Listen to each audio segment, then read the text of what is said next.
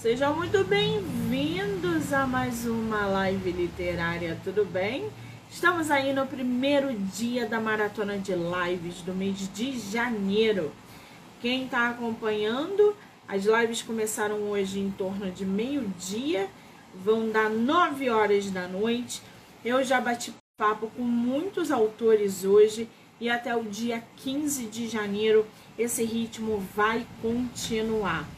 A gente vai bater papo com autores nacionais, autoras nacionais, trazer para vocês muito conteúdo literário, muito sorteio e claro, né, muita gente talentosa vai passar por aqui até o dia 15, tá? Bom, deixa eu ver se o nosso autor ah, mas ele já está na live. Vou chamar você, o, o Tiago. Opa, acho que ele caiu aqui, gente. Ah, não, voltou. Vou chamar.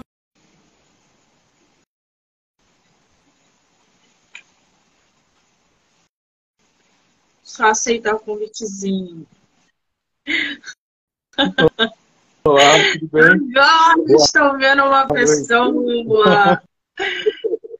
Seja muito bem-vindo, querido, ao meu projeto de lives do mês de janeiro. Tudo bem? Tudo bem.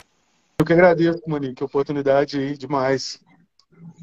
Que maravilha! Antes da gente começar, quero te agradecer imensamente o tempo, a disponibilidade. Dizer que quando um autor nacional se propõe a aparecer, a conversar, deixar que as pessoas conheçam você e o seu trabalho, finca aí uma estaca na divulgação que é importantíssima. A gente precisa falar sobre autores e sobre livros nacionais. Então, muitíssimo obrigada, tá? Eu que agradeço. Me diz uma coisa, a tua primeira live? É, é a primeira live. De, entrevista, sim, sim. Antes era só de música que responsabilidade ingressar o nosso autor na primeira live literária. Você falou que é a primeira literária, mas de música não? não Como assim? Não entendi. Não. De música não. Música a gente já tocou bastante já. Somente na pandemia e aproveitou bastante. ah, então peraí, tu é músico também? Tu toca o quê? Toco violão, guitarra, faço, componho, mas é música autoral mesmo. A gente tem uma, uma banda que chama Lumo, a banda. Que espetáculo, uhum. gente, que maravilha. É um combo, né? Escritor, compositor, é, músico, isso tudo tá super ligado, né? Porque geralmente, eu, eu não sei, eu posso falar uma besteira, mas quem compõe música é diretamente um escritor ou você acha que só quem compõe música só se limita àquilo e não se aventura aí, por exemplo, escrever um livro de poema, de poesia ou até uma ficção? Eu acredito que todo, todo compositor ele é um escritor. Não pode ser publicado como livro, mas sim é uma escrita, uma forma de se expressar. Basicamente isso. Eu comecei fazendo música, basicamente foi isso. Comecei com música, fazendo algumas poesias e depois disso acabou evoluindo para alguns contos, algumas coisas assim. Mas todo músico é um escritor. Todo músico não, né? Todo compositor é um escritor, isso eu acredito. Ah, muito bem. Tá aí. A gente acaba ligando uma coisa com a outra. Tem gente que acha que tudo é a mesma coisa. Gente, não é assim não, tá? Pelo amor de Deus. Eu sou escritora, mas eu jamais conseguiria compor uma música, por exemplo. Ou tocar, a não sei que eu faça aulas para aprender a tocar um instrumento. Mas eu não consigo compor uma música, eu não consigo fazer rima por exemplo. Eu não consigo. Eu acho que quem faz rima atingiu um nível ali altíssimo de inteligência, porque jogar com rima é muito difícil. É, Você escreve desde quantos que... anos? Eu Desculpa, vai, fala. Desde os 14, 12 anos, por aí eu escrevo. Foi um professor meu que me incentivou a escrever. É, é, eu era um pouco, como se diz, um pouco meio revoltado demais. Ele falou: não, coloca isso no papel, sabe? Vai se expressar, que isso vai te ajudar. porque eu sempre ganhei muito campeonato de redação com facilidade. Então, assim, aí ele foi me incentivando, foi me incentivando, aí eu descobri uma maneira de poder canalizar um pouco as minhas angústias ali, as minhas coisas ali. Foi basicamente isso. Mas agora relacionado à escrita, igual você falou, é porque cada um tem uma maneira de escrever, né? Cada um tem um jeito de escrever. Tem pessoas que são boas em contar histórias, né? E sim, tem outras pessoas que são boas com poesias, com poemas. E a música em si, se você for pensar, ela é basicamente como se fosse uma poesia, entendeu? Basicamente isso. Só muda que essa pessoa vai transformar a palavra dele e vai botar a melodia depois. Mas se você tirar a melodia, é uma poesia. Ai, gente, que espetáculo, né? A gente está falando de poesia. Hoje eu recebi aqui no projeto três poetas, cada um com a sua essência, cada um com o seu ritmo, três poetas maravilhosos. E você tocou em duas, dois pontos bons aí. O primeiro, ah, Monique, eu tive um professor que me incentivou bastante uhum. é, para que eu escrevesse, porque eu era meio rebelde. E ele falou para que eu é, é, expressasse meus sentimentos dessa maneira. Gente, a literatura ela serve para isso. Quando você senta para escrever, eu costumo dizer que não é uma terapia, mas é uma forma terapêutica de você lidar com os seus problemas. Quando a gente é, é, compõe, quando a gente escreve, quando a gente pinta, a arte em si, ela serve como forma terapêutica para a gente lidar com os nossos sentimentos e problemas. E quando a gente tem uma pessoa, como o nosso autor teve, que foi um professor, que viu isso e falou: não, vamos lá, tu tem que se expressar, tem que fazer, tem que acontecer. Cara, isso é sensacional.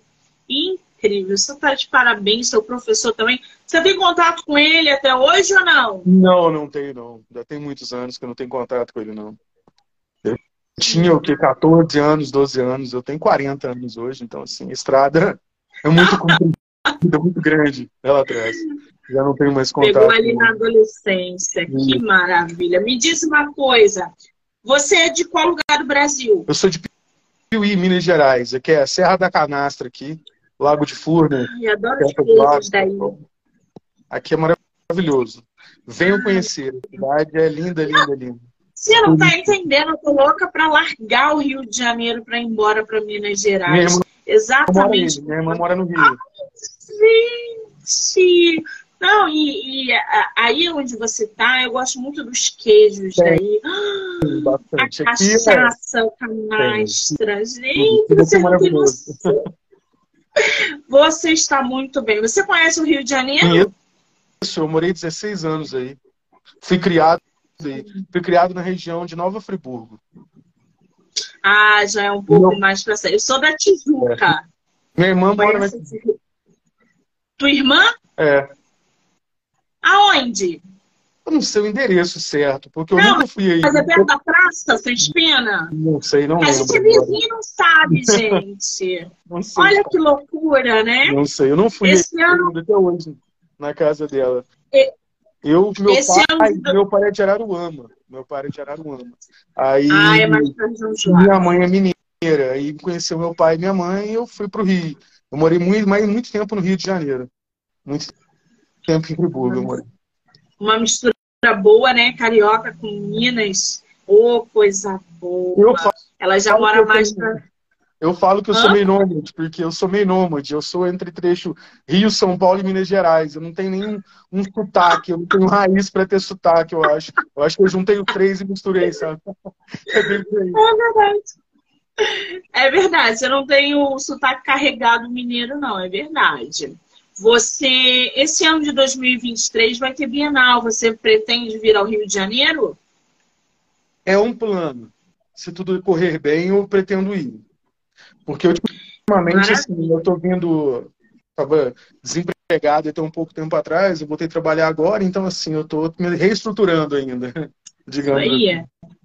Então, se você vier à Bienal nesse ano de 2023 aqui no Rio de Janeiro, mande mensagem para que a gente possa ir trocar figurinha, fazer o um encontrão com os autores. Vai ser ótimo. Eu estarei lá com certeza certeza, tá bom? Vai estar tá saindo, vai tá saindo meu segundo livro agora também, acho que mês que vem agora já deve ser o segundo livro Não. Como assim? Aliás, o segundo que é o primeiro, né, para falar a verdade, porque é uma história meio complicada, porque esse livro que vai sair agora é o meu primeiro livro. Só que a editora Não. que eu estava trabalhando, ela ficou com alguns problemas aí, digamos assim, né? E acabou que até hoje ela não, não publicou meu primeiro livro ainda. Então, esse livro que eu publiquei agora, que é o Vênus e Mercúrio, é meu segundo livro, para te falar a verdade. Só que ele saiu. Ah, peraí, Peraí, porque você vai confundir, vai me confundir.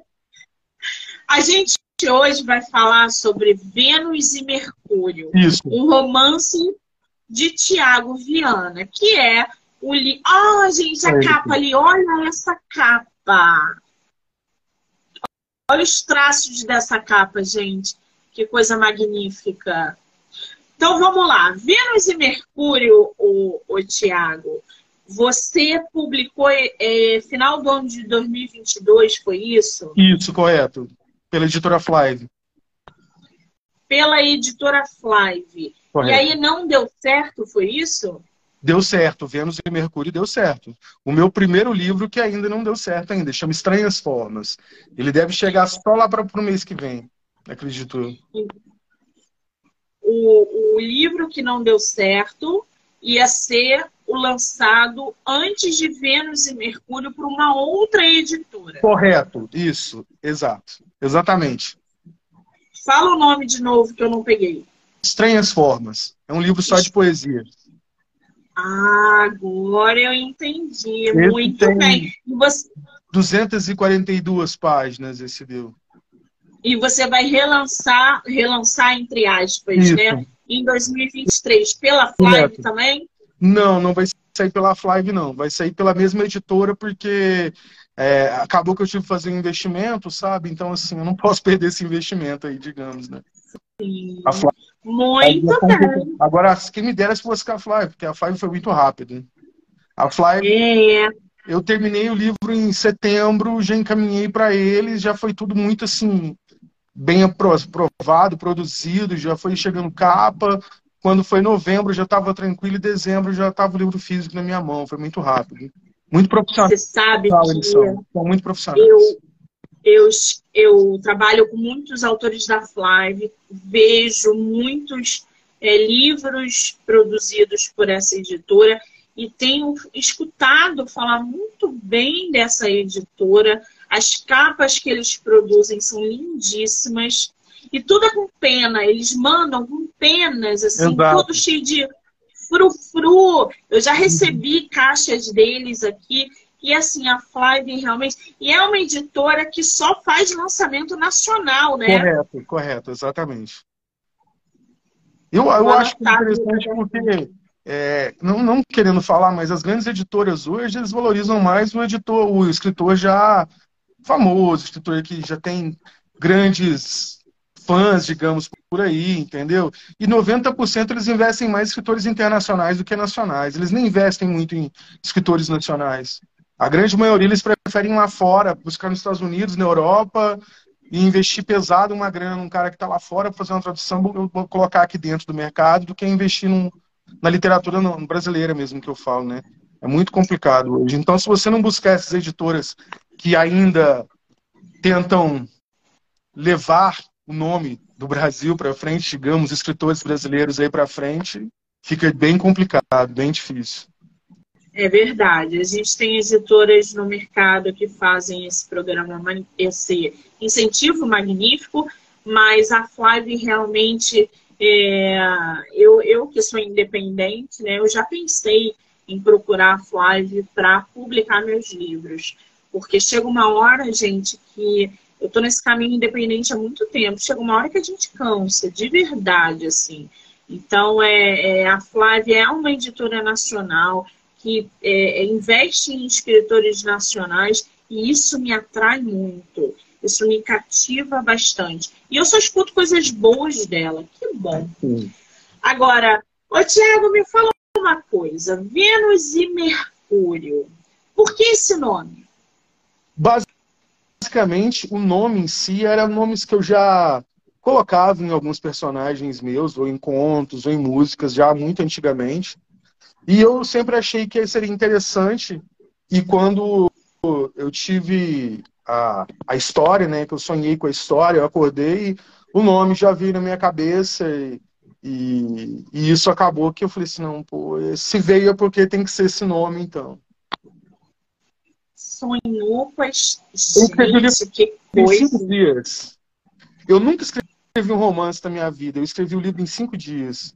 Eu basicamente, eu, eu tava focado no meu livro e estava fazendo outros livros de contos que eu estava fazendo, que ainda estou produzindo ainda esse livro ainda.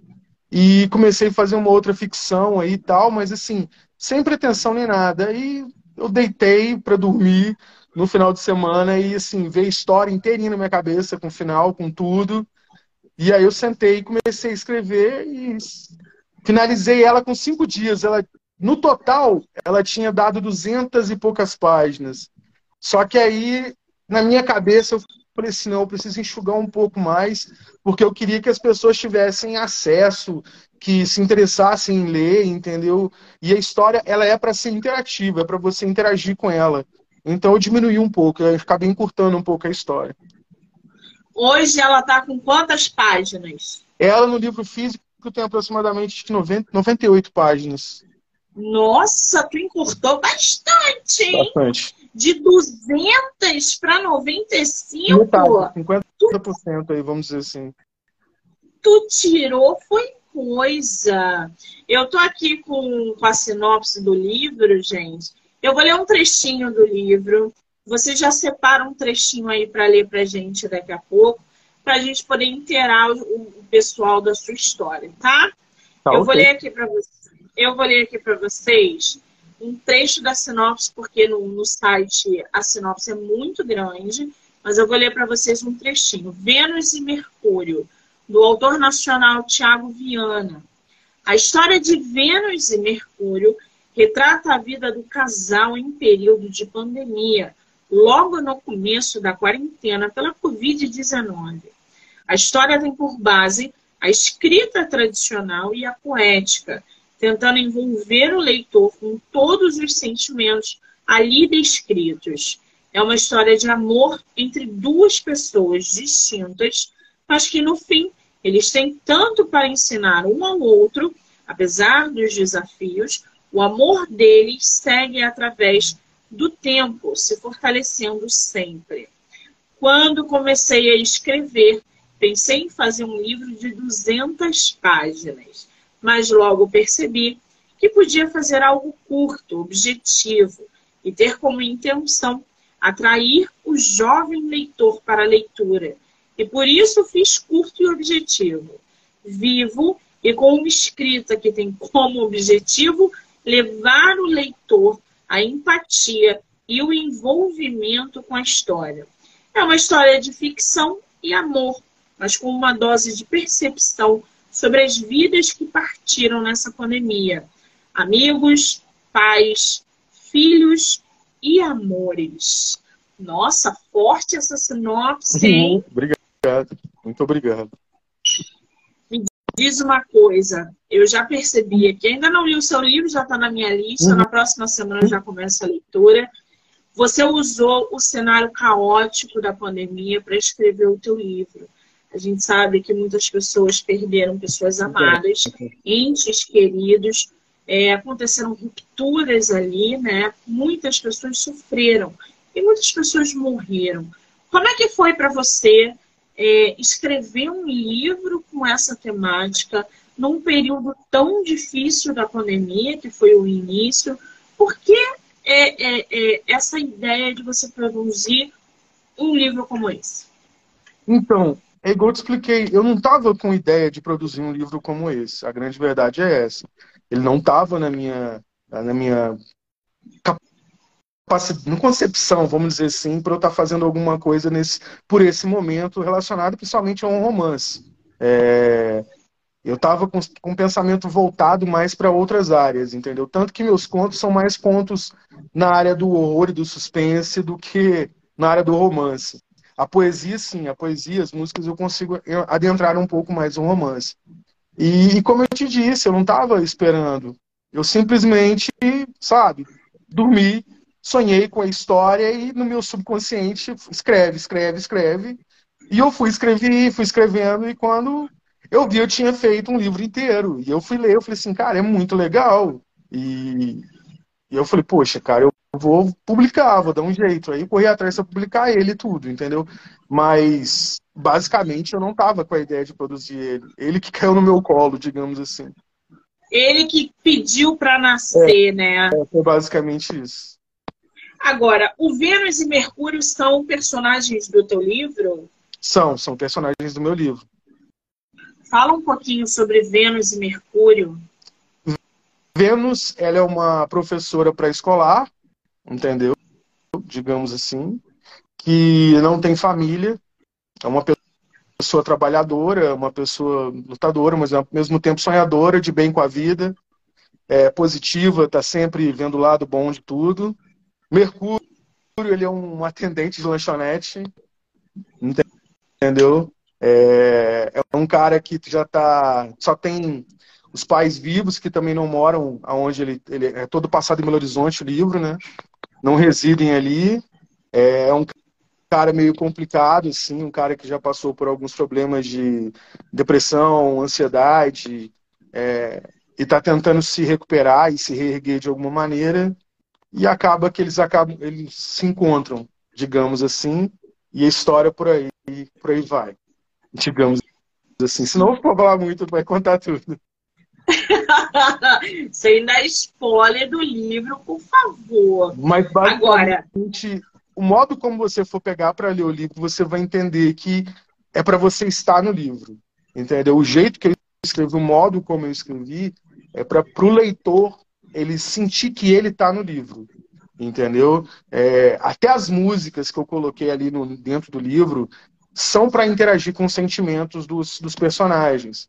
Então tem uma playlistzinha, se a pessoa quiser colocar a música na hora que estiver lendo, que aparecer ela, coloca.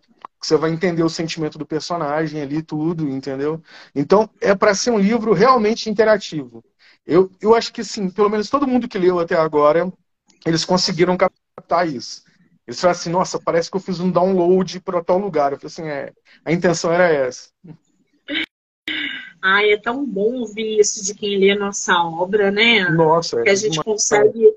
Eu, a gente tem aquela. Falo, porque eu, até certo ponto, eu tinha um pouco de timidez de mostrar minhas coisas. É, eu só escrevia mais dentro de casa, ou para música e tudo mais meus amigos, assim, que vinham até que eu comecei a saber, vou botar tudo isso em, em rede social. Eu comecei a escrever, aí falei assim, ah, vou manter a rede só para me inscrever. Ah, se alguém lê, leu, se não leu, eu estou colocando para fora alguma coisa. E isso também, ao mesmo tempo, foi despertando mais criatividade, porque a escrita é um exercício, né? Você se propor a escrever alguma coisa, propor criar alguma coisa, mesmo com uma criação que seja inspirada em algo real ou não, é um desafio. Você tem que trabalhar a sua cabeça ali, achar as palavras, achar a conexão. Não é assim, simplesmente, botar ali, vou fechar o olho e escrever. Não, não é sempre assim, não. Às vezes, é, às vezes é assim. Mas na, agora, a maioria das vezes, você fica ali, cara, nossa, tá ruim. Começa de novo, tá ruim, começa de novo. Às vezes é assim, não é fácil. E é um exercício. É uma ilusão, né? Esse povo que não escreve, e fala que ser escritor é muito fácil, né? Nossa, Ah, mas escreve livro. Quem não consegue escrever livro, escreve um livro aí que eu quero ver. Junta e usa sinônimo, pega a técnica. A gente pesquisa, a gente estuda. Então... A gente não senta e sai colocando as ideias, não, gente. Não é, é assim, não. Até às vezes eu, eu falo que até para você, se você escrever qualquer coisa, às vezes você for colocar numa poesia, uma comparação, uma coisa lúdica, uma cara tem que ter uma base, porque quem está lendo ali, a pessoa vai, vai querer Oh, mas peraí, da onde você viu isso aqui? O que isso quer dizer? Aí é uma maneira até de você falar assim, olha, isso aqui tem tal lugar, assim, se você for entender a pessoa, poxa, eu não sabia, vou pegar isso para ler. Então você acaba despertando a pessoa em outras áreas.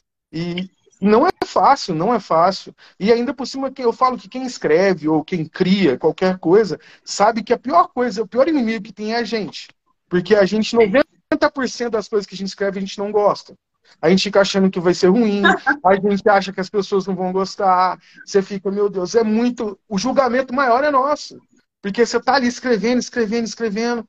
Chega, eu falo que assim, eu quando eu comecei a escrever, eu cheguei a falar assim, pô, pessoal vai rir disso aqui, cara. Acho que eles não vão entender. Ou, nossa, ninguém gostou, ninguém comentou, ninguém curtiu. Eu falei assim, nossa, é uma merda que eu. Desculpa, perdão. É ruim que eu escrevo. E aí até você ter segurança de você falar assim, ah, quer saber? Escreve. As coisas acontecem do jeito que tem de acontecer. Quem quiser ler, vai ler. Quem não quiser ler, não vai ler. Entendeu? Que a gente não pode desistir. Não pode parar. Você tem que seguir, fazer a máquina rodar o tempo inteiro. Entendeu? Eu, igual eu brinco às vezes. Eu falo assim, quem está começando, eu falo, ó, cara, só começa. Não pense em nada. Entendeu? Não pensa em ter um milhão de seguidores. Não pensa em vender um milhão de livros. Cara, só começa. É uma ilusão isso começa. do autor que está começando, começa, né? Porque ele fala assim, acabei de escrever o meu livro, vou amanhã eu tô no, no, no top 10, Bom. no primeiro best-seller, que eu vou vender pra caramba. Gente, escrever um livro, botar o full ponto final é só o grão no meio daquela praia imensa que você tem que percorrer. Você tem tantos processos até você começar a vender o seu livro que eu, é por isso que eu vejo muitos autores desistindo. Porque eles, eles publicam e falam, agora eu não preciso fazer mais nada, que o meu livro vai vender por si só, porque eu, a minha história é muito boa.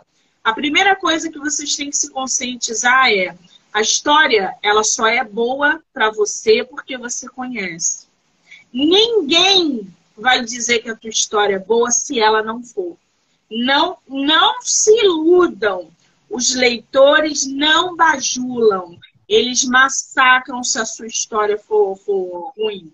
Então, a concepção da tua história ser boa, você pega essa sua concepção e guarda para você. Porque se eu ler o teu livro, se o leitor X ler o teu livro e achar o teu livro uma porcaria, ele vai falar para você, cara, teu livro é uma porcaria. Verdade. Mas você está num universo tão é, é, cheio de ilusão que você acredita que a tua história é boa e você confia nela. E aí você não vende.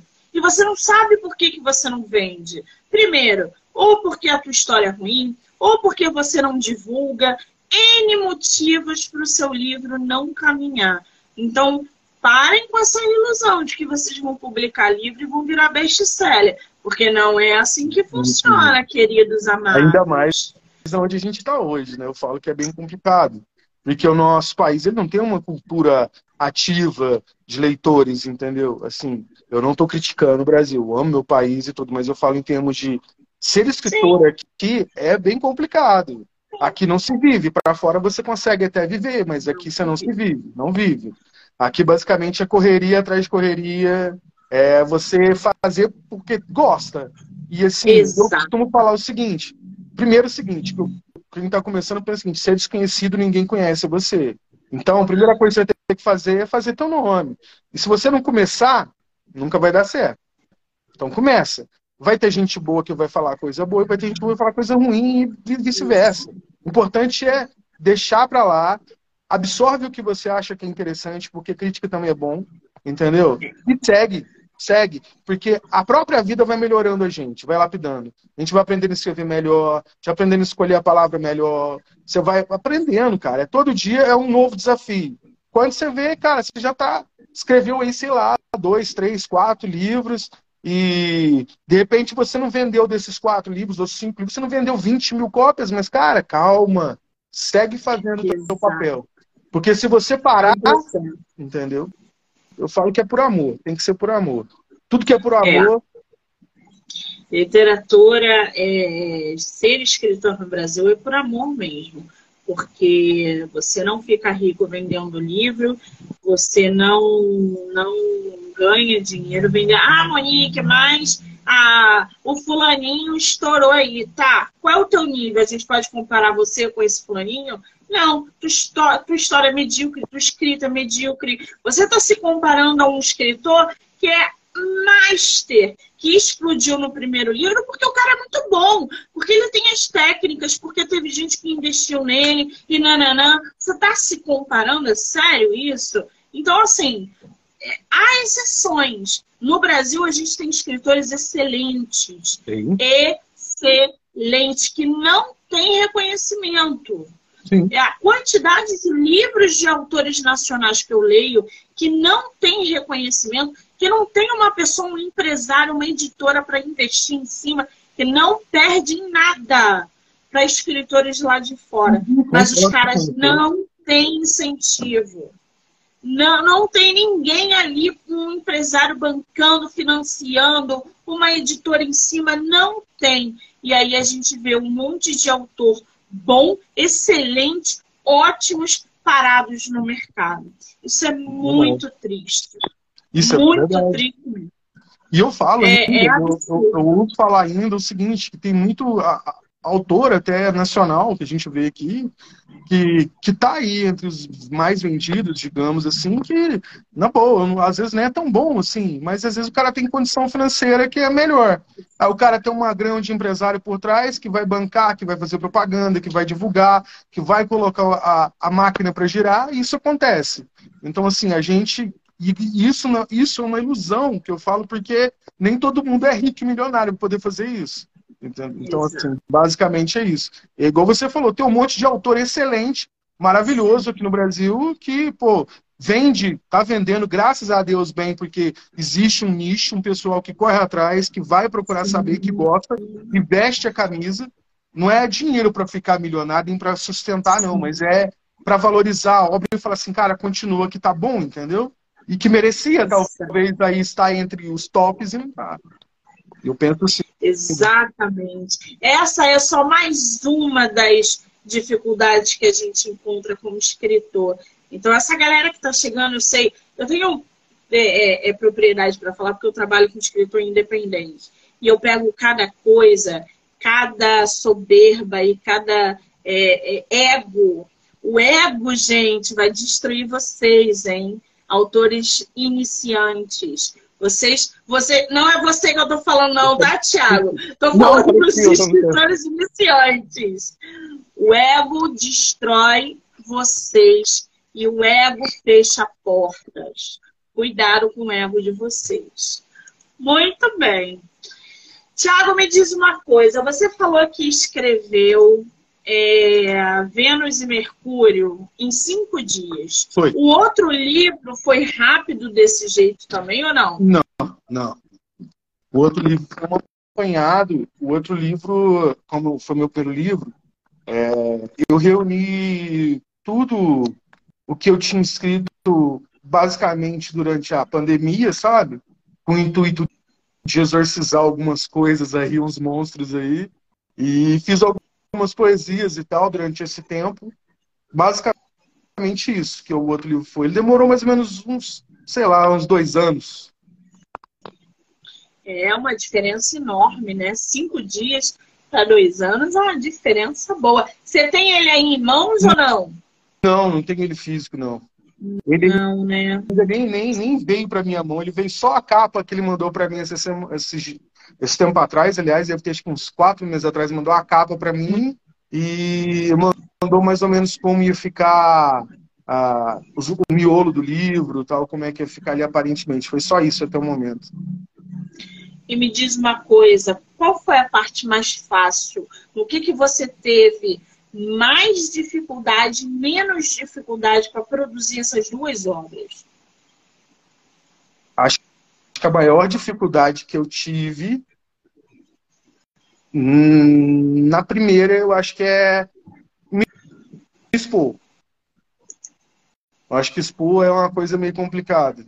Eu acho que você se expor é bem, é bem complicado. Na primeira obra é uma coisa assim que eu me, eu me coloquei demais ali, entendeu? Coloquei muito pessoal meu ali.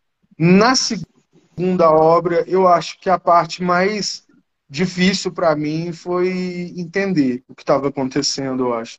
Que até agora acho que eu não entendi o, o porquê essa história veio para mim assim, entendeu? De uma vez. Eu não sou uma pessoa muito. É, sabe, de acreditar em muita coisa. Eu sou bem cético com algumas coisas, então, assim, é, eu me senti meio que. Até falo com a minha esposa, eu falo assim, nossa, eu me assustei com isso, porque, tipo assim, foi uma coisa meio que música isso já acontecia algumas vezes, sabe? De eu sonhar com alguma música. É, eu falo até a minha filha, Minha filha, antes dela nascer, eu tinha sonhado com ela e que eu estava cantando uma música para ela. Aí eu acordei e fiz a música. A música chama Bailarina, inclusive. A música até hoje eu tenho ela. E depois, quando eu fui conhecer minha esposa, foi cinco anos depois que eu tinha feito essa música, eu tinha sonhado, e veio uma menina, entendeu? Exatamente. É, então, assim, já tinha acontecido com música, mas assim, agora com livro, com história, não. História foi Gente, você é um médium. Você é um médium. Não, Tem não. mediunidade aí, gente. Como é que, que tem essa conexão, né? É muito louco só, isso. Acho, acho, que às vezes é só a gente mesmo. Às vezes, às vezes a gente entra. Eu costumo falar que nosso cérebro é uma coisa meio complicada. Às vezes a gente entra num transe e você consegue acessar algumas coisas ali. Entendeu? Que facilitam Sim. algumas coisas. Eu acho que é basicamente isso. Que loucura. Esse negócio de sonho é muito interessante porque eu já encontrei muitos autores aqui no projeto que relatam o que você acabou de relatar. Monique, meu livro veio através de um sonho. E eu sou alucinada porque eu não sonho. Eu não tenho sonhos. Eu, o último sonho que eu tive, eu devia ter 10 anos de idade e eu não lembro, eu não lembro. Eu nunca sonhei na minha vida, eu nunca tive um sonho na minha vida. Então, é, é, se eu tenho, eu não lembro, porque eu acordo e falo, nossa, é, eu não sonhei com nada, não, não, sabe? Não... E eu vejo as pessoas falando, ah, eu sonhei com um livro, eu sonhei com a música, eu sonhei com um personagem. Deve ser extraordinário isso. Eu fico pensando como que vocês não acordam. A sensação que vocês acordam é, quando tem essa, é, essa conexão com o universo, que eu acho que é uma conexão. Tem alguma explicação, tá? Não é só físico, não é só mental, não. Tem alguma explicação espiritual? Caneta e papel do lado da cama. Basicamente. Dormiu, acordou no meio da madrugada. Nossa, deixa eu anotar isso aqui. É basicamente isso. Muito bom. É basicamente isso. Agora, é igual escrever Thiago, música. Música é assim. Você tá no trânsito. Nossa, olha só, tive uma ideia. Você tem que anotar, senão. Hoje com o celular é fácil, né? você pode gravar um áudio ali, entendeu? É mais fácil com o celular. Para tentar convencer você mais uma vez que é uma coisa energética. Eu, quando estou sem inspiração, eu entro no banho, tá? Eu sinto uma, uma história nascendo. Às vezes eu estou bloqueada, eu mexo com água, a, a história aparece. Eu acho que cada ser humano tem um elemento. Meu elemento é água. Então, quando eu estou manuseando água, a, o negócio cresce, é, é abundante, assim. É, as histórias saem de dentro do chuveiro comigo. Então, eu acho que cada ser humano tem um elemento, não tem jeito. Você a gente tem que estudar ainda, porque não é só o cérebro. A água, eu acredito muito na água para melhorar. Tipo assim, eu tô passando mal, eu tô com dor de cabeça, eu tô gripado, eu, eu para mim eu acho que eu ah, vou tomar um banho, parece que eu melhoro, sabe? parece que ela leva embora alguma coisa. Eu sinto sempre isso. Eu falo assim, eu brinco, nossa, tô com dor de cabeça. Aí eu vou tomar um banho, entro no chuveiro, tomo um banho, por incrível que pareça, eu saio, parece que tá, tipo assim, melhor. Como é que é cético, gente? Se esse homem é todo energia. Não, Isso é tudo energia, gente. E ele não acredita nisso. Ah, eu vou te dizer. Agora, Ô, Tiago, me diz uma coisa. A gente está brincando, falando uhum. de literatura, falando de energia. E já que a gente está falando tanto de escritores, né? Qual é o teu escritor favorito e a tua escritora favorita? Você tem ou não? Favorito, assim, eu não vou falar, porque. Cara, como é que eu posso explicar? Eu acho que ele. É, acho que livro é Cara, eu, cara, livro eu falo que cada história é diferente, entende? Eu posso falar para você que eu acompanhei alguns autores, mas que, por exemplo, eu gosto de um livro mais do que eu gosto de outros, entende? Não tem como eu virar para você e falar assim, ah, eu gosto de tal, eu sou fã de tal. Na música é mais fácil de eu falar isso do que na literatura. Igual, eu posso falar para você o seguinte: o primeiro livro que eu li é o primeiro livro que eu amo até hoje, e eu tenho o mesmo sentimento toda vez que eu leio ele. Entendeu? Eu li ele com 12 anos, chama Papillon. Foi o primeiro livro que eu li e ele continua na minha cabeceira. Eu tenho ele aqui até hoje, ele está todo velho. Eu não desfaço dele, foi um presente do meu pai. É... Mas assim, eu não vou falar que ele é meu livro favorito, porque ele não é, porque eu já li muita coisa mano luz ali, tipo, melhor do que ele, mas eu tenho um carinho especial por ele, entendeu? Mas eu gosto de Gabriel Garcia Marques. É... Literatura brasileira, eu gosto de, de pensar, gosto de Jorge Amado, gosto de Cora Coralina, o nome da minha filha é Cora por conta de Cora Coralina, entendeu? É... Gosto de Manuel de Barros. Mas... Ah, é uma referência boa, né? Então, Interessante assim, o nome da tua filha, que coisa. Ela tá com quantos anos? Quatro anos. Ela fez agora dia quatro. A festinha dela é amanhã que vai ser. Ah, que gracinha! Uhum. E você incentiva ela na leitura? Por exemplo, você lê para ela à noite, você dá livro com ilustração para ela, você cria esse hábito com ela ainda ou você Sim. espera mais um pouco? Não, eu, eu, tentei criar bem bastante. No começo eu tentei muito criar esse lado com ela, mas ela ainda é um pouco dispersa ainda.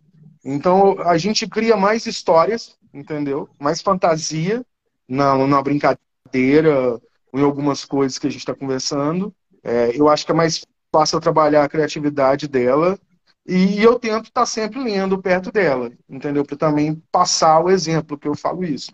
Agora, eu tentar ler para ela, eu já tentei. Eu já comprei, ela tem um monte de livro. Ela rasgou tudo, ela. Porque assim, a idade dela. Ela, ela é.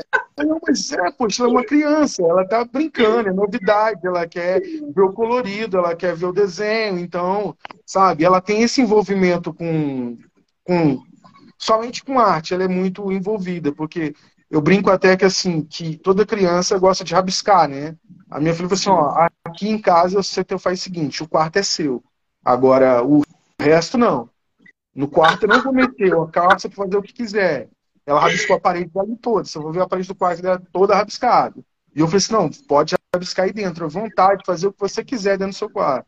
E ela respeita isso. Aqui fora ela não faz nada, lá dentro ela faz. E assim, eu tento despertar é essa dela. com outras maneiras. Porque como ela Sim. ainda ela tá nessa coisa lúdica da brincadeira, de fantasiar, de personagem, de certas coisas, o livro para ela ainda ela não tem a, a paciência de eu falar, vou ler uma historinha, entendeu? Toda vez que a gente vai ler uma historinha, ela, ela dispersa, entendeu? É muito pequenininha, quatro anos, mas é ótima essa tua dinâmica com ela de dar um espaço para ela se expressar, porque ela tem um mundo dela, ela tem a parede dela, ela tem as cores dela. Então, isso para o desenvolvimento dela, é, tanto motor quanto emocional, é sensacional. É, é, não é todo mundo que eu conheço é, é que deixa um filho fazer isso, mas eu acho incrível. Eu já dei minha parede para minha sobrinha, a minha irmã quase me matou. Eu falei, não se mete, deixa ela, ela pintar. Ela tinha a idade da tua filha, hoje ela está com 10 anos. Mas é incrível essa dinâmica que a gente cria com os filhos. Minha, minha esposa é uma pessoa muito conectada, sabe? Assim, ela é muito espiritual, ela acredita em muita força, muita energia, e ela acredita que, que os, a criança tem que ser livre, sabe? Tem que ser criança, entende? Digamos assim. Então, assim, eu acho que grande parte disso também, desse lado dela, mais aflorado, é dela também, né? Só meu não, acho que é, são até maior dela do que comigo, porque é, eu sou muito. Qual o nome da sua esposa? Érica. Ah, é ela que está aqui comentando. Érica, querida, parabéns pelo marido, escritor, é. compositor. Ela... A tua filha. Ela adora inventar é, Ela está mandando as mensagens aí. Eu falei, bom, só pode ser a esposa é. dele. Parabéns pela família de artista, tá? Tua filha e teu marido. Tenta conscientizar o teu marido que ele é todo energia também, tá? Não é só essa inspiração de papel e caneta que ele acorda de madrugada, não. Ô, Tiago, me diz uma coisa. É, a gente está falando exatamente sobre as crianças, né? De se expressarem, de é, ler e etc. Como é que você vê na geração atual, tua filha daqui a pouco vai fazer 10 anos, né? Daqui a pouco, uhum. que eu estou falando entre aspas. E como é que você vê essa, essa geração da tua filha, é, as, as gerações que estão chegando, é, se conectando com a literatura é, clássica, por exemplo.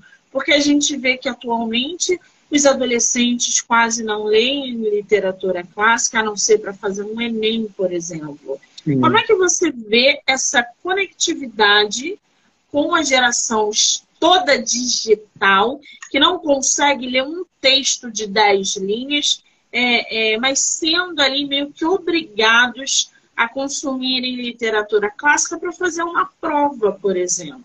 Como é que você vê isso? Então, ó, eu penso da seguinte maneira. Eu, eu não posso falar pelo lado crítico da coisa, de falar assim, ah, tinha que desenvolver mais, tinha que ler mais e tudo. Mas, ao mesmo tempo, também eu tenho que entender que isso é uma realidade hoje. Não tem como você fugir disso. A, a, a própria música está aí para mostrar para você que, que hoje o jovem ele está escolhendo outro tipo de música, ele está escolhendo outro tipo de, de literatura. É, ele quer uma coisa mais. Desculpa falar, perdão, não, não é ser pejorativo, mas assim, é uma coisa mais mastigada, mais diluída, mais rápido, consumo mais rápido. Eu falo, eu consumo fast food, né? eu falo que é basicamente isso. É, não pode durar tanto, a música tem que ter no mínimo, no máximo três minutos, não pode passar disso, quanto menor, a letra melhor, quanto mais batida, melhor. Então tirou a melodia, tirou a letra, tirou a poesia um pouco e ficou um pouco mais o só a repetição, digamos ali, de algumas coisas. Não é que eu vou falar para você que é certo ou que é errado, porque são ciclos. Tudo vai passar por ciclos. A vida inteira foi assim, vai continuar sendo assim. A música lá de trás não é a mesma que a gente passou, e só que existe uma minoria, que eu falo que é sempre aí, existe uma galerinha aí que que tá vindo com força também, entendeu? Tem uma criançada que tá vindo aí também que já está se interessando por coisas mais clássicas e coisas novas. Então, tem um pessoal que está misturando muito bem as coisas, que estão fazendo, lendo coisas novas e interessantes, mas também estão buscando por conta, às vezes nem por Enem, mas buscando por conta alguma coisa lá atrás para poder aprender, entendeu? Conhecer mesmo. Eu acredito nessa minoria, eu acredito que essa minoria pode fazer a diferença e, e trazer, ressuscitar muita coisa. Eu costumo comparar livros, eu costumo comparar livros com um estilo de som que quase ninguém gosta. Mas eu falo que é o estilo de som que ele é mais fiel que existe. Eu falo, por exemplo, o rock. O rock é o estilo mais fiel de público. Ele não pode estar na mídia, ele não pode estar sendo sucesso em lugar nenhum. Mas é o único público que você vai ver na face da sua terra, que compra disco, que vai em show e compra camiseta. Essa galera, ela se envolve nisso e veste a camisa. Entendeu? Verdade. Não tem jeito. Agora, se você pegar o público menor da literatura também, eu falo que essa galera é a mesma coisa, é uma tribo de rock que vai ser. Vai ser essa galera que vai vestir a camisa e que vai fazer essas outras pessoas continuarem escrevendo e, e ao mesmo tempo trazer de volta o passado para o presente, entendeu? Porque basicamente é isso que, que faz. Eu costumo falar que acho que o futuro isso vai virar uma coisa de mais nichos. Vão ter mais nichos, entendeu? Muito bem. Me diz uma coisa: qual é o conselho que você dá para escritores que estão entrando no mercado agora? Ah, eu estou entrando no mercado agora, basicamente isso, né? Porque eu escrevo há muitos anos, mas eu escrevo de outra maneira. Livro mesmo, eu estou no segundo livro, né? Digamos, dois livros só que eu escrevi até hoje. Mas o que eu posso falar para as pessoas é, sabe, só não desiste, cara. Só continua, segue. Tem que fazer. O resto é consequência, entende? Faz. Faz. Faz por você, faz por quem está do seu lado. É, eu, toda vez que eu penso que eu estou escrevendo alguma coisa, ou que eu estou, sabe, é, criando uma história, eu às vezes não estou pensando só em mim, não. Eu não penso, ah, uma hora alguém vai ler. Uma hora vai achar o endereço. Eu falo que palavra acha endereço, entendeu? Palavra, ela é, sabe, é flecha lançada joga flecha, ela vai bater em alguém, pode ter certeza disso. E eu falo que é melhor bater em uma que vai, sabe, ser legal, do que bater em dez que não vai entender nada, que vai ser só, só uma coisa descartável, entendeu? Só uma frase de linha de tempo, entendeu? Então, se não. É melhor. Muito bom. Continua, segue escrevendo. Não desiste nunca. A gente não pode desistir não. de nada nessa vida. E não tenha vergonha. Não, não tenha vergonha de se expressar, de ser quem você é. Entendeu? Eu penso nisso. A gente é único, é a gente é livre, a gente é único e a gente é livre. A gente tem que ter vergonha de ninguém nessa vida. Entendeu? Quem quiser criticar, que critique, entendeu? Mas, ó, nossos amigos estão aí, nossas famílias, as pessoas que amam e conhecem a gente, são elas que sabem da verdade a nosso respeito. O resto é só, sabe? Só mexeriqueiro, mais nada. Segue, segue teu sonho. Escreve, escreve, escreve, escreve, escreve. É libertador quando a gente para de uh, se preocupar com o que os outros vão pensar sobre o que a gente escreve.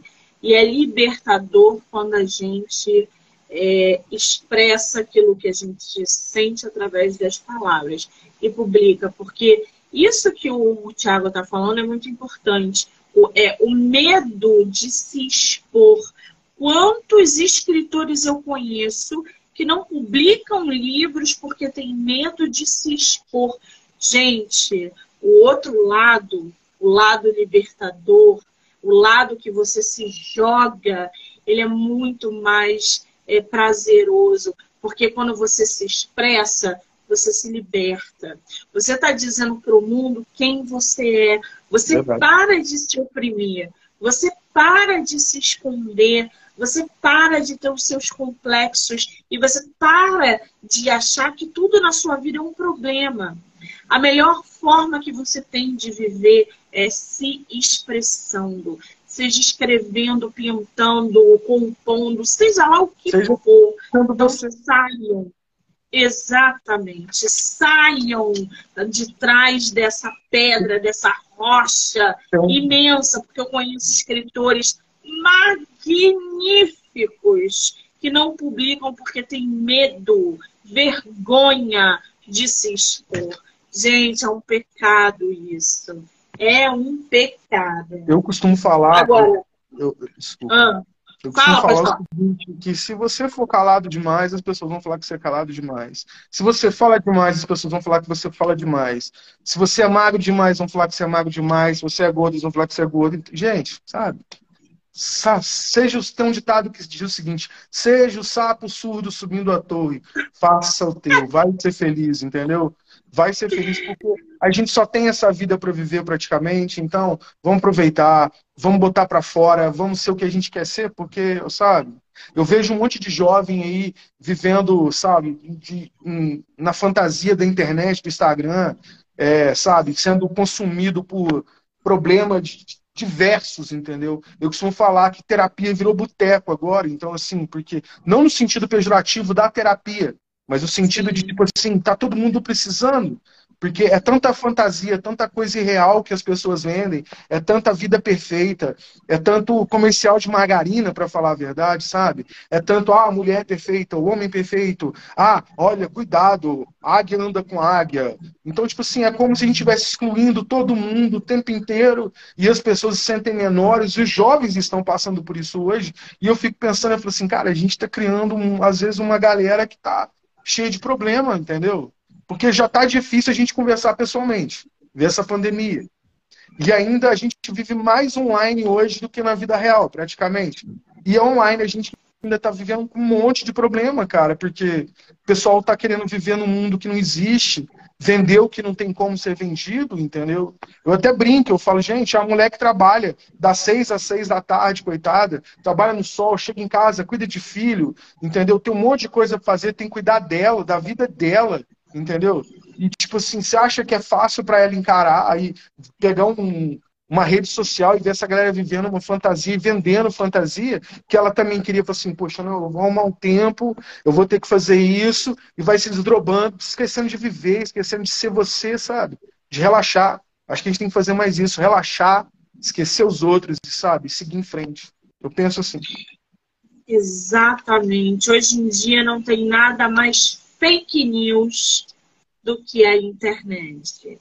O mundo que vocês estão aí admirando, esse mundo perfeito, onde mulheres são ricas, onde as mulheres são magras, onde as mulheres fazem compras o dia inteiro, onde os tratamentos estéticos parecem ser assim os mais acessíveis do mundo.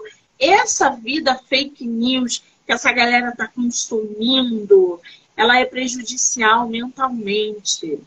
Os adolescentes estão entrando em depressão e fazendo coisas através de likes para receber likes e visualização. É, é. Entendeu?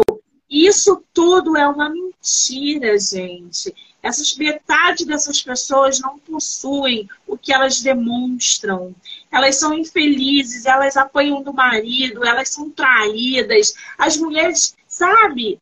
Não é, isso tudo é fake, é para vender algo que elas não consomem, mas elas impõem para vocês. Então os adolescentes, as adolescentes estão cortando pulsos, estão se matando, porque elas não conseguem atingir esse nível de vida fake news. Essa perfeição tá? imaginária que eles colocaram. Colocaram uma régua acima que todo mundo tem que estar tá ali, entendeu? É, é complicado, só que o pessoal está esquecendo, sabe? Que na realidade, fora daqui, da telinha, das 5, 6 polegadas que a gente fica vendo, a gente sangra, a gente sente, entendeu? Eu acho que a gente tem que, sabe? Eu acho que usar a internet é bom, a internet veio com uma coisa maravilhosa. Mas ao mesmo tempo que ela veio para o bem, a gente está vendo que, sabe, é, virou bando de mentira para a gente ficar se virando um contra o outro, virou um mando de ilusão para a gente ficar dopando os outros, iludindo as pessoas, vivendo uma vida plástica que ela não existe, entendeu? Aqui fora é a realidade, aqui fora a gente sangra. Aqui fora a gente está bem, a gente está mal. Aqui fora vai ter dia que você vai estar tá eufórico, vai ter dia que você vai estar, tá, poxa, que dia ruim. E é normal, isso não quer dizer que o mundo acabou, não, entendeu? Aqui fora tem gente que perde emprego, entendeu? Aqui fora tem uma mulher que está sozinha cuidando do filho. Aqui fora tem um pai ou uma mãe que está cuidando de um filho com problema. Ou tem um filho cuidando de um pai que está com problema. Aqui fora o hospital está cheio de gente. Então, assim, sabe, a realidade está aí, cara, bate a porta. E eu acho que às vezes a gente botar o pé na areia, botar o pé no barro, não é ruim não, cara. Entende? É bom, faz bem pra gente, pra humanidade da gente, faz bem para isso. Exatamente. Parem de consumir isso e parem de desenvolver ansiedade, porque fulano está viajando e eu não viajei ainda. Parem com isso. Você tem o seu tempo na vida. Você não precisa tirar foto num lugar para dizer, para mostrar que você viajou, sabe? Vá fazer coisas úteis para sua vida que te acrescente. Vai ler um livro, gente. Vai ler um livro. Leia um livro. Vai ler um livro. Vai ler um livro. Tiago, querido, quem quiser comprar o teu livro, aonde ele está à venda? Tem livro físico, tem digital? Como é que tá isso? Ó, eu tenho um e-book, ele está na, na Amazon, né? Na Amazon você acha o e-book, que é o livro digital, né? Vênus e Mercúrio. Ele está pelo Kindle Limits também, quem assina aí consegue ler de graça por ele. E o livro físico, no caso, você compra pela editora Flive. editoraflive.com.br, só acessar lá que você consegue comprar por lá. Muito bem. Qual é o teu Instagram? É thiago.viana com dois N's 73157. Lá eu coloco todos os meus textos lá. Eu até abri o Instagram já para deixar só para texto. Aí tudo eu coloco lá, faço alguns pontos. Eu vou marcar o autor aqui na live, tá, gente? Então, quem não pegou o Instagram vai conseguir pegar lá. Já corre, já segue o nosso escritor. Próxima publicação, Tiago, tem previsão ou tá muito cedo? Uai, eu acredito que o livro meu deve sair agora, no máximo em fevereiro deve sair o outro. Agora eu estou produzindo mais dois, que é um de conto que eu estou terminando, são só de contos, e o outro que já é uma, uma ficção, entendeu? É, passada aqui, na Serra da Canastra mesmo, entende? Só que essa daí eu ainda tô na metade e, assim, ela tá, acho que ela vai demorar, acho que ela vai mais pro final do ano aí, eu acredito que eu consiga terminar. Isso se eu terminar ela, porque talvez eu tô pensando que ela vai virar aí talvez dois livros, entendeu? Em vez de ser um só. Ah, muito bem. Vou marcar novamente, vou marcar o autor. Essa live vocês vão poder assistir pelo Spotify, Anchor, Amazon Music e canal do YouTube. Para quem não sabe, vocês podem assistir lives agora pelo Spotify do livro Não Me Livro. É só ir lá se inscrever, curtir o canal para acompanhar não só essa live, mas como tantas outras. E claro, vamos, vamos movimentar, gente. Hã? Vamos dar força, vamos movimentar. Quanto mais Muito pessoas bem. falando, quanto mais pessoas entrando e apoiando, mais a coisa acontece para todo mundo. Exatamente. E não são só as lives, são os episódios, também está tudo disponível diariamente. A maratona de live vai acontecer até o dia 15 de janeiro. Muitos autores. Menino, tem sorteio de e-book, gente. Sorteio de e-book. Você não me lembrou que tem. A gente bateu tanto papo. Tá rolando o sorteio de e-book do nosso autor, Vênus e Mercúrio. Como é que vai funcionar? Printou aqui a live, manda lá no meu direct, Monique MM18. A primeira pessoa que fizer isso vai ganhar um e-book do nosso autor, tá? Quando a gente desligar aqui, eu já corro lá para ver quem ganhou, te passo e você passa para o ganhador ou ganhadora, pode ser? Pode ser, tá ótimo. Maravilha! Sorteio do e-book do nosso autor, gente. Vênus e Mercúrio. Corre lá, prenda aqui e corre lá no Monique MM18 para que vocês possam aí ganhar o e-book do nosso autor. A primeira pessoa, tá? Tiago, querido, conhecer você foi um prazer. Eu quero te dizer que eu vou ler o seu livro e vai sair resenha nas próximas semanas. Gratidão. É, você é uma pessoa mega alto astral, tem uma esposa que super te apoia, incentiva, que eu vi ela aqui bombando na, na live. Érica, um beijo para você, é um prazer conhecê-la.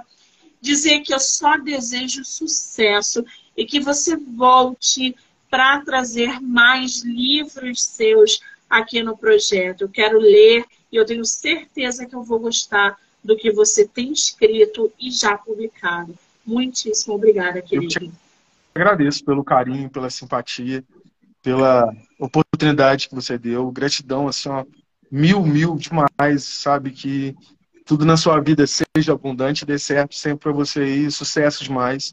E assim que eu lançar o segundo, eu com certeza eu vou querer voltar aqui, porque a energia é muito boa. Você é uma pessoa muito alta astral. Gostei muito de estar aqui com você. E com cada uma das pessoas que comentaram aí também. Gratidão a todo mundo.